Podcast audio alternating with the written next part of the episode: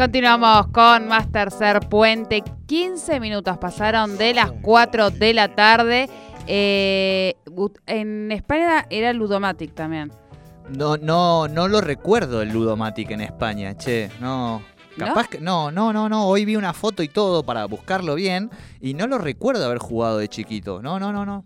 Eh, la generala, o sea, otro tipo de juego, pero con el, el, Ludomatic propiamente dicho, no. Usted sí. Sí. Fanática, la imagino, como es usted. Y lo que aprendíamos a jugar y estaba bueno. En esa época estaba bueno. Pero ¿en, qué edad, ¿eh? ¿en qué edad? Y yo tendría unos nueve. Unos nueve, un poco más chica también capaz. Ah, Era un juego bastante fácil. Eh, Bien, eh, me pregunta esto porque algo tiene que ver con lo que vamos a charlar ahora con el señor Fernando Casulo. Sí, sí, sí. Ah, pero Fernando Casulo, ¿cómo le va? Muy buenas tardes. Bienvenido a su espacio de academicismo popular. Hola Fer, ¿nos escuchás ahí? No. Bueno, he, hablado con él hace 30 segundos. ¿eh? ¿El eh, altavoz, no? ¿O... No, no le dejé puesto el altavoz. No, esta vez no le dejé puesto el altavoz, ¿no? No se escucha el altavoz. No, a veces me ha pasado. Eh, no, pero es verdad que te vamos con un poco de lío. Estamos cambiando ahí el telefonito. Enseguida vamos a charlar con Fernando Casulo eh, para empezar nuestra columna de academicismo popular. Y como les estábamos diciendo, nos vamos a meter, por supuesto, en el espacio histórico con los Juegos Olímpicos, porque nos van a dar mucho, mucho de sí. Así que enseguidita vamos a ver si podemos comunicarnos y empezar. Eh, yo voy a tuitear, porque además esta columna ustedes saben que para seguirla siempre apelamos a alguno de los tweets, a alguno de los hilos históricos que ha armado Fernando Casulo de Academicismo Popular. Él eh, tiene una cuenta que se llama arroba Fernando Casulo en Twitter, que tiene, ya no sé cuántos serán, unos 15.000 seguidores, y arma estos hilos históricos con un poquito de humor, con un poquito de descontractura y demás. Así que la propuesta de hoy es meternos un poquito en los Juegos Olímpicos y hablar de las grandes batallas que realizan a veces los países, pero en este caso a través del deporte o también a través del juego, como hablábamos el Ludomatic. Estaba, ustedes recordarán, yo no sé, de verdad les digo, en España yo no lo recuerdo. Este, así que el Ludomatic quizá tenía otro nombre, ¿eh? vaya uno a saber. Eh, vamos a tratar entonces ahora de hablar con Fernando. Fernando, ¿nos escuchás ahí? Sí, sí, ¿cómo andan? Yo lo escuchaba bien, ¿eh? ¿Cómo está? ¿Cómo anda Jordi? Bien, bien. Tenemos, eh, disculpanos, Fer, disculpe, pero estábamos ahí con algún problemita. ¿No? ¿Pagaste el teléfono, Fernando? En principio lo de que sí, pero bueno, viste que eso siempre en mentes un poco dispersas. a veces sucede que las facturas no se abonan conforme fecha y forma. Claro, bien. Fernando, ¿el Ludomatic era un juego de la mesa familiar en, en la familia Casulo? Sí, claro, obvio. Sí, sí, sí. Sí, sí, sí. En realidad eso también hay un clivaje, entiendo, generacional. Yo viví con pasión muchos juegos de mesa, que por supuesto ahora tanto no. Incluso juegos de la vida, más allá de que era sospechoso el recorrido que nos, ¿no? nos hacía tener por la vida en tablero, pero lo, he jugado, lo hemos comprado además. ¿Y había peleas familiares jugando? Sí, sí, sí. Pocas cosas más competitivas, creo que no, no llega al nivel de ¿no? Del alemán ese que le da las cachetadas para que vaya la judoka al, tatami. Por eso como hemos salido todos así un poco, ¿no? Eh, de participar activamente de la esfera pública, en parte por el nivel de competitividad de las mesas. no, la escoba de 15, yo tenía escoba de 15 con mi abuelo, mi papá y mi hermano eran, pero a cara de perro. Buenísimo. Bueno, Fer, contanos, yo ya he dado un poco el marco contexto para que la gente eh, eh, cuente, pero ahora sí nos metemos en este viaje sideral e histórico con vos de tu mano. Llévanos a donde quieras. Que va a ser en este caso a Bishkek, ¿no? Capital de Kirguistán, que, digamos, tiene en su seno la hazaña tal vez más, yo entiendo, más titánica en la historia del deporte argentino y más olvidado, ¿no? Que fue el la gesta de los del seleccionado de Ludomatic en 1992, ¿no? que bueno, derrotaron en la final a los robots de Kirguistán, que era un equipo, digamos, que venía, ¿no? De décadas de, de, invicto. Bien, o sea que mientras se estaban sucediendo los Juegos Olímpicos en Barcelona, este, con la, la, la, prendida de la llama olímpica con una flecha que tiraban allí en el pebetero, había todavía una fiesta, vamos a decir, deportiva eh, mucho más importante que esta. Sí, sí, sí, sí, sí. Y, y, por supuesto olvidada, digo, ¿no? La historia la escriben los que ganan, esto es del, era del otro lado del muro, el muro venía cayendo a paso, ¿no? Agigantado, se sabe, el año anterior, y bueno, los países de la ex empezaban, ¿no? A sacarse los gustos de Lenin y a darle como su impronta nacional, y en, en Kirguistán, un país de gente muy ácida, ¿no? Ácida, no, no, no por temperamento, sino porque todavía seguían flotando las carpas contaminadas de, Chernobyl en la, fuente, digamos, de ese país, ¿no? Se jugaba mucho el, el, eh, que, esto hay que decirlo, vos decías, bueno, ¿no? Eh, un tablero, eran unos, como unos, ¿no? Pitotitos que se ponen, pitutos, siguiendo el famoso término que se, de plástico que se ponían unos agujeritos, bueno, la, en la eh, digamos, Unión Soviética de tardía, digamos, de la transición al capitalismo, era bastante difícil porque, bueno, el, se trababa no, coincidían los pitutos con los agujeritos, ¿no? Se rompía el, el, la bolita que se apretaba, qué sé yo, pero bueno, había hay toda una tradición ludomatera soviética muy fuerte que viene de la época del socialismo científico, ¿no? De Marx, o sea, imagínate que eh, décadas de, de reflexión al respecto, ¿no? Claro, eso estaba pensando, que además tiene que ver con esa lógica que tenían en la Unión Soviética, que un poco la aplicaban en las distintas disciplinas. También, por ejemplo, volviendo un poco a los Juegos Olímpicos, a la gimnasia, grandes campeones en esas épocas. No, olvídate, de hecho, hablando fuera de broma, todavía en el 92, la Unión Soviética, digamos, compite con un engendro, nada que ver con lo de ahora, que tiene que ver con doping, estas cosas más corporativas del hoy, pero que fue la comunidad de Estado Independiente, digamos, y demás, todavía ganó el medallero, porque evidentemente en el marco de la planificación soviética y demás, el deporte, ¿no? Y la superioridad de un hombre nuevo siguen siendo un punto fundamental. Eh, que, bueno, fuera, como bien decís vos, gimnasia o básquet, claro. Su efecto ludomático. En, esa época, eh, los Juegos Olímpicos eran la Guerra Fría por otros medios, vamos a decir. Sí, sí, de hecho, recordemos que en el Moscú 80 los países capitalistas no participan, eh, haciendo un boicot, y en Los Ángeles 84 los países socialistas. O sea, realmente lo que se llama la Tercera Guerra Fría o la nueva confrontación, que es a partir de los gobiernos de Reagan y, y Thatcher y digamos, el recrudecimiento de los problemas de la economía soviética se caracterizaron por jugarse en gran medida la, la simbólica en los deportes. bueno, por eso Rocky 5, ¿no? Esto que siempre decimos, Rocky 4. exacto, exacto. Alguna vez. Exacto, tal cual. Bien, bien. Hecha esa referencia, seguimos. Bueno, pero todo esto estamos hablando de los soviéticos. En Argentina, el Ludomatic, en general, como bien decíamos recién, era de la mesa hogareña, ¿no? O sea, 50-50 con el estanciero, había un circuito under de, deporte, digamos, de Ludomatic, ¿no? Eh, que empezaba a profesionalizarse. Algunos señalan que Luca Prodan lo llevó a jugar en el paracultural, ¿no? Hay, unos, unos combates de Ludomatic, ¿no? Entre Luca, ¿no es cierto? Virus, violadores, bueno, estaba jugando el Ludomatic, pero no tenía la trascendencia y la profesionalidad que, tenía. Claro. Claro, la Unión Soviética o los otros gigantes que, bueno, la audiencia conoce, ¿no? Francia, Trinidad y Tobago, Togo, que son todos ¿no? Eh, titanes del, del que sabía. Sí, sí, sí. Todo, es conocido, ¿no? Esto era, eh, eh, ¿dónde, ¿dónde se empezaba a jugar, digamos, el, el, jugador del bueno, Bueno, en Parque Rivadavia, eh, pensemos que el, el, jugador del Ludomatic es un tipo raro, ¿viste? El, tipo muy apretón.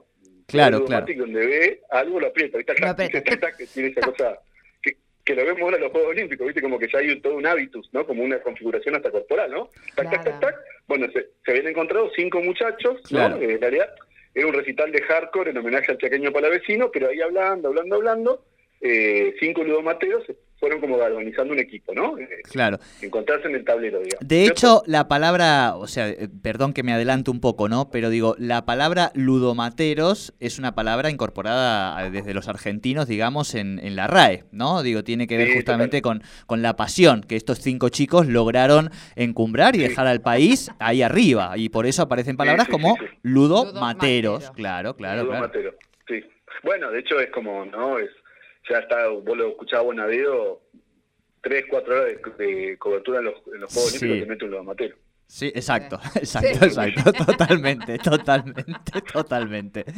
Bien, ahí estaba en Parque Rivadavia entonces. Sí, bueno, y empezaron a hablar, recordemos que el tipo de cambio ayudaba, porque hoy ya está, ¿no? Kirguistán no debería ser, se me ocurre, lo más sencillo del mundo conforme pagar pasaje y, bueno, atravesar, ¿no? Con PCR negativo y demás. Esta gente pudo, bueno, mandaron la carta certificada, ¿no? Viste, como sea que no se, los, eh, digamos, organizadores no, no, no, no se confundieran. Y lo que sí, esto es muy importante señalarlo, cuando llegaron a Kirguistán Sí. había toda una cuestión, porque bueno, el torneo se jugaba en un lugar secreto. Yo no sé si vos viste la película Dragón Blanco de Van Damme. Sí, Juan Eh, Claudio, por supuesto. Hermosa película. Sí, sí, bueno, esto era muy parecido, ¿viste? Es como muy parecido y el- se sabe, ¿no? El kirguizo es muy ladino para armar torneo, él, ¿viste? Oculta, oculta, escapa, escapa, y ellos, bueno, se fueron metiendo en ese misterioso país, llevaron unas tutucas, ¿no? Para alimentarse, porque, bueno, también hacía la dieta del, del ludomatero la tutuca. Exacto.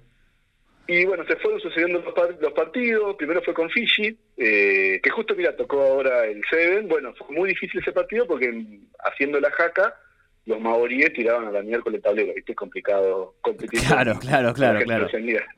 Sí, sí, sí. aflojame la jaca que se me, se me van los pitutos. Eh, pero bueno, colgado el cubilete ganó Argentina, ¿no? Contra Nepal, que bueno, se sabe, ¿no? Nepal, En la altura. altura, Claro, no doblaba el pituto, ¿no? Eh, pero bueno, se ganó, se ganó. claro. Claro, que es como Bolivia. Es como Bolivia en el fútbol, ¿no? Más o menos así. Bolivia- Nepal es la Bolivia del Ludomate. Vos Exacto. lo dijiste, me gusta porque siento que estamos en, en sintonía. Bien, bien. Bueno, una semi con Japón, que, bueno, viste, los gauchos tuvieron que darle a un equipo que mucho a Duke, ¿te acordás del Street Fighter? La Duke, Pero por supuesto. ellos eran así. Y Kirguistán en la semi le había ganado Estados Unidos, la- lo que fue llamado la Ludomatic Fría. Claro, Eh, claro. Así que bueno, imagínate que la final era, nada, una cosa, un creyendo.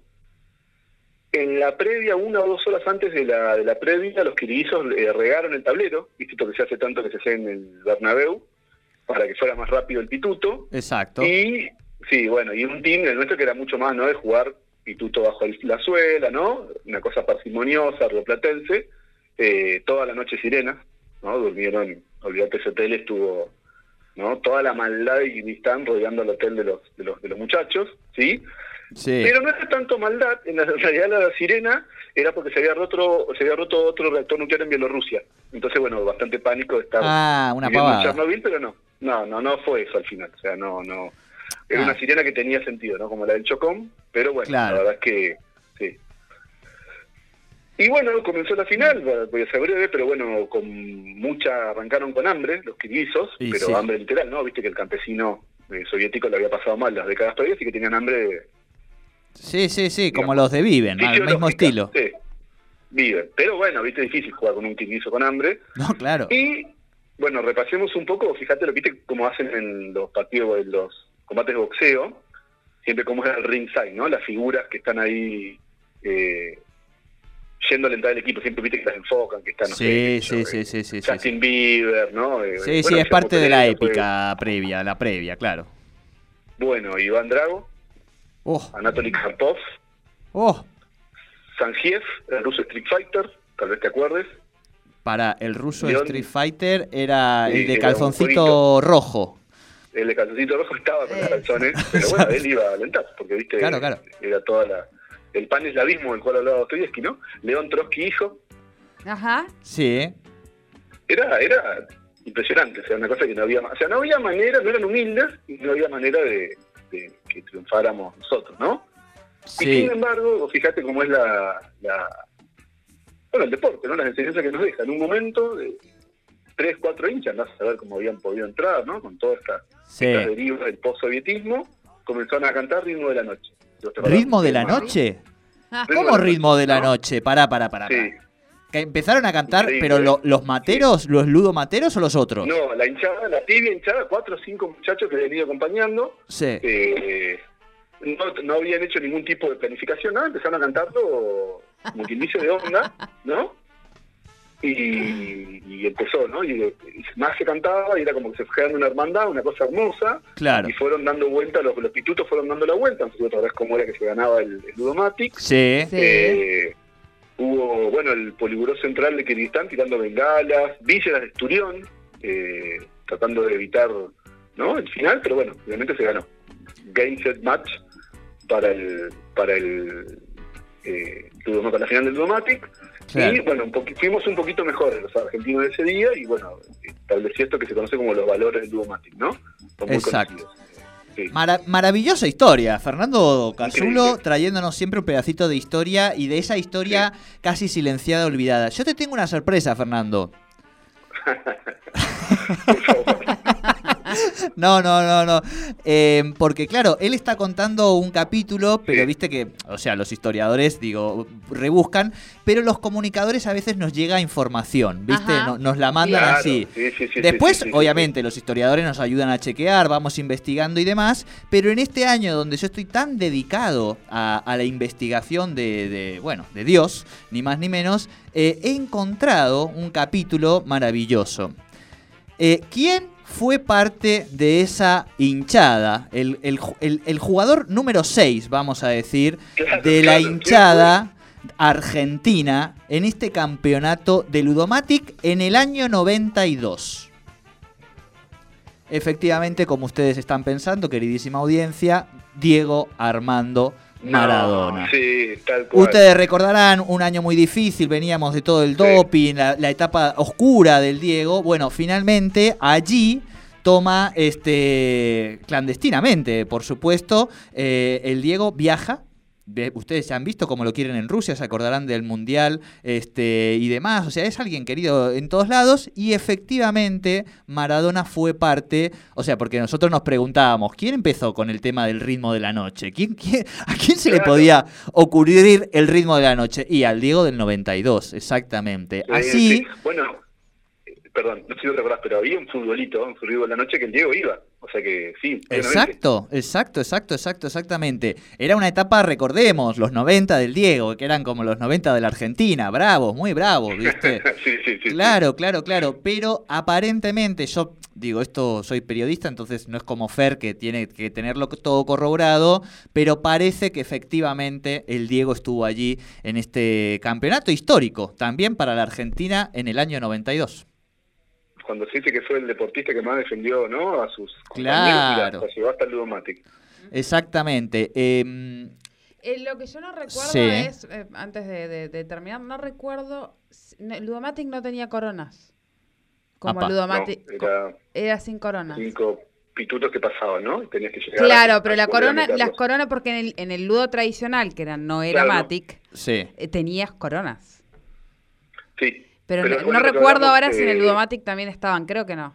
Eh, En la- la previa, en la reunión de producción con Jordi, decíamos eso, que en el Ludomatic era más sencillo, pero bueno, pues tenía toda la parafernalia del tiki, tiki Claro. ¿no? Que, de hecho, yo no recuerdo haber jugado al Ludo solo.